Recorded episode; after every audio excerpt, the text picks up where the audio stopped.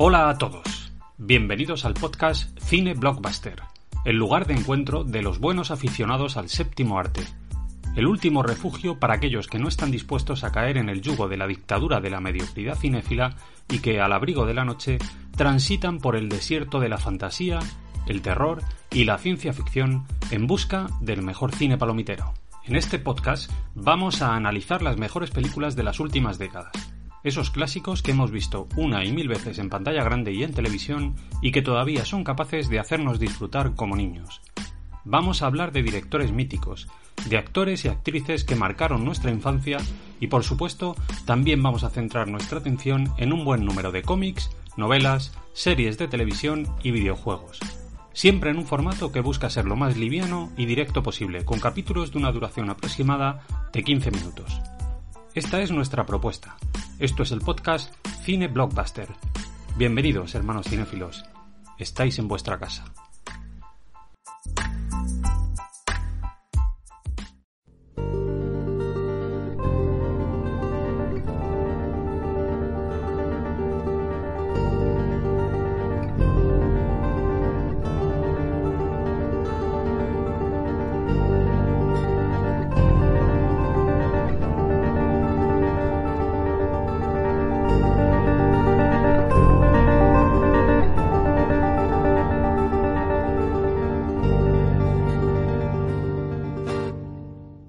Hoy vamos a viajar de regreso al año 1996 y para hacerlo vamos a empezar contextualizando un poco. Musicalmente hablando, el año 1996 estuvo marcado por la aparición de las famosísimas Spice Girls y su éxito Wannabe. También sonaban en las radios Marilyn Manson, Brian Adams o Rem. Y en lo que tiene que ver con el cine, ese año llegaron a las pantallas de todo el mundo películas como Space Jam, La Roca, Independence Day, Abierto hasta el amanecer o la primera película de la saga Misión Imposible.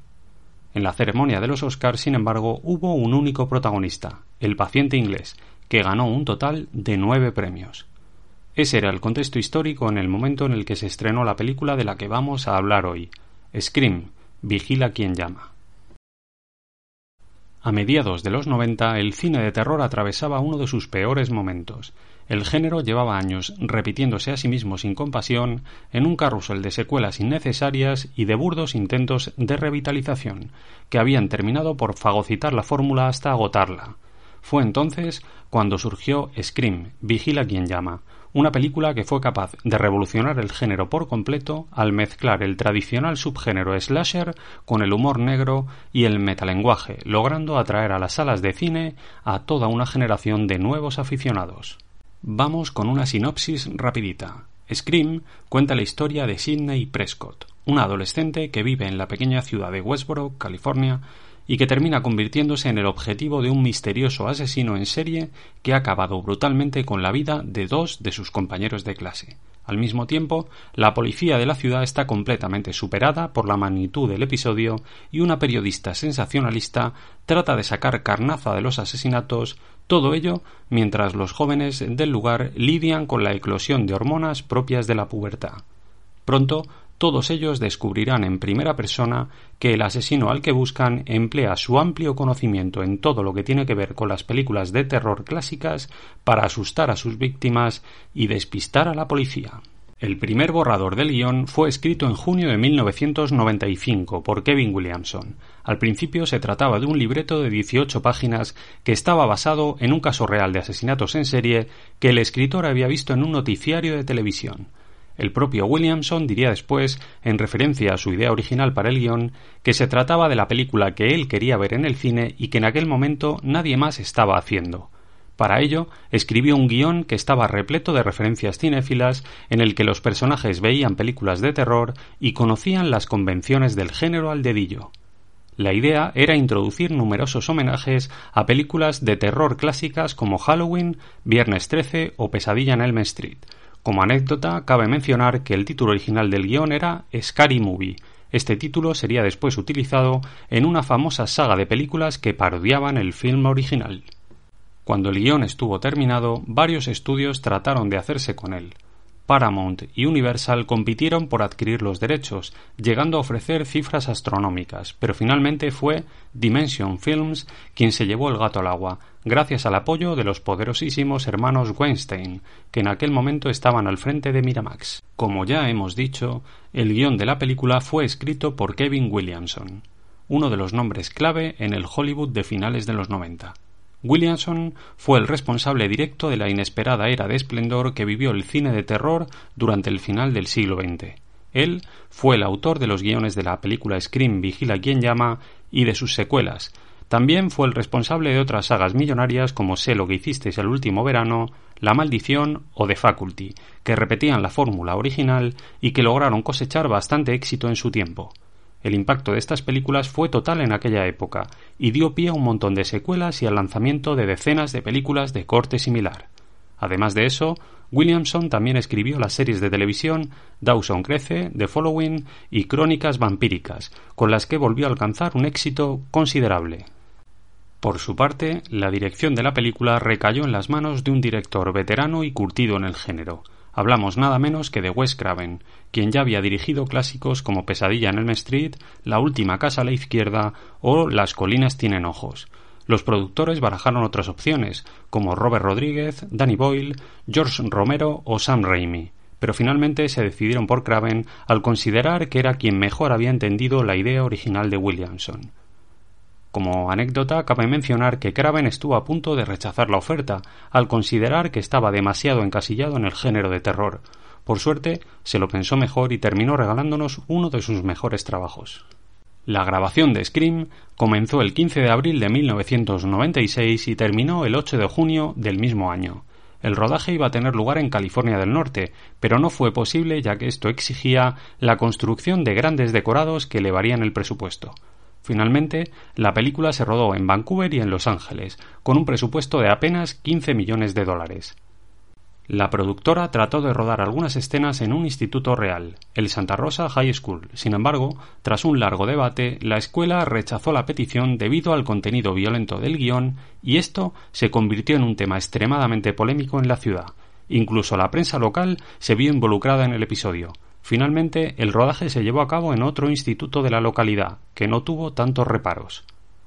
Al acabar el rodaje, en junio, el propio Wes Craven editó durante dos meses el metraje final de la película, encontrándose de inmediato con un conflicto referido al sistema de calificación por edades de Estados Unidos, en particular por el contenido de las escenas más violentas, Aquello obligó a oscurecer algunas escenas y a rebajar el tono de los momentos más íntimos de la película para evitar una calificación de no apto para menores de 17 años. La música de la película corre a cargo de otro de los nombres habituales en el cine de los 90. Hablamos de Marco Beltrami, que durante aquel periodo compuso la banda sonora de películas como Mimic, The Faculty, Resident Evil, Blade 2, Hellboy o Yo Robot e incluso llegó a estar nominado al Oscar por la película El tren de las tres y diez.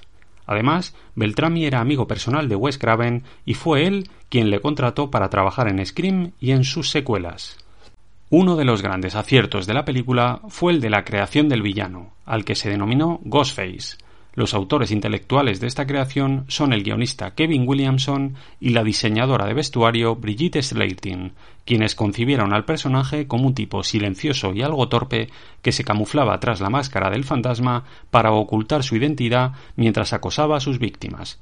El personaje rara vez habla mientras le vemos en pantalla. Sin embargo, cuando lo hace, su voz es siempre doblada por el actor Roger L. Jackson, independientemente de quién se oculte tras la máscara en ese momento. El impacto del personaje en la cultura popular fue tan grande que terminó por convertirse en un icono que ha aparecido en multitud de películas, series de televisión y hasta en videojuegos. Incluso se utiliza la máscara del personaje en fiestas populares como Halloween o en manifestaciones y revueltas como símbolo de protesta. El otro gran acierto de la película fue sin duda el casting en el que destacaron nombres como los de Nave Campbell, que interpretó a la protagonista, Sidney Prescott, y que después apareció en películas como Juegos Salvajes, 54 y en series de televisión como Cinco en Familia o House of Cards. Otro de los nombres destacados fue el de Courtney Cox, que interpretaba en la película a la periodista sensacionalista Gail Weathers. Cox tenía en su haber una extensa carrera tanto en el cine como en la televisión, donde pudimos verla en películas como Masters del Universo, Ace Ventura o en la serie de televisión Enredos de Familia, aunque su gran papel fue el de Mónica en la mitiquísima serie Friends. Junto a ella pudimos ver a David Arquette, que interpretaba al agente Dewey. Arquette habíamos podido verle en series como Buffy cazavampiros, Blossom, Sensación de vivir o en películas como Nunca me han besado y a Leif Schreider, que se convirtió en el rostro habitual en las películas de acción de principios del siglo XXI, con films como Lobezno, Salt o Pánico Nuclear. Otros nombres interesantes dentro del reparto son los de Rogue McGowan, conocida por la serie de Embrujadas, Skid Ulrich, al que pudimos ver en películas como Jóvenes y Brujas o Mejor Imposible, y a Matthew Lillard, que apareció en las películas de Scooby-Doo y en Hackers. Aunque si hay un nombre que destaca por encima de todos los demás, ese es el de Drew Barrymore. Ella formaba parte de una mítica familia de actores y desde muy joven se convirtió en estrella infantil, aunque el verdadero éxito llegaría de la mano de Steven Spielberg con el mega exitazo E.T. el extraterrestre. Durante los 90, Drew Barrymore fue todo un icono pop muy popular en la MTV y en las revistas del corazón debido a sus constantes excesos. Después pudimos verla en películas como Los Ángeles de Charlie, 50 primeras citas, Por siempre jamás, Donnie Darko o Batman Forever. Bien, una vez presentada la película, ahora vamos a explorar el espacio dedicado a la opinión. Lo primero que quiero decir es que Scream mola un huevo. El primer argumento en favor de la película es así de fácil y de directo. No hay que darle más vueltas. Yo no soy un gran aficionado al terror, eso es evidente para quienes seguís mis podcasts. Sin embargo, hasta yo, que no soy un experto, era capaz de sentir verdadera lástima en aquella época por lo que Hollywood le estaba haciendo al género los grandes clásicos de finales de los 70 y principios de los 80, que en su día supusieron una auténtica revolución gracias al buen hacer de tipos como Carpenter, Cunningham, Romero o Cronenberg, atravesaban ahora una época de bajona absoluta caracterizada por la producción indiscriminada de secuelas innecesarias y vacías que exploraban una y otra vez las mismas ideas sin aportar nada nuevo. Por eso, la llegada de Scream fue tan importante. Scream supuso una auténtica bocanada de aire fresco para los aficionados al cine. La propuesta de Kevin Williamson era original e irreverente. La película le pegó una bofetada cargada de mala hostia al cine de terror mediocre de aquella época y se rió muy a gusto en su cara. Además, lo hizo de manera descarada e insolente, como debe hacerse en estos casos. Scream se mueve durante todo el metraje en un incómodo equilibrio entre el respeto a las convenciones del género y la parodia sofisticada. Los ingredientes del éxito son sencillos.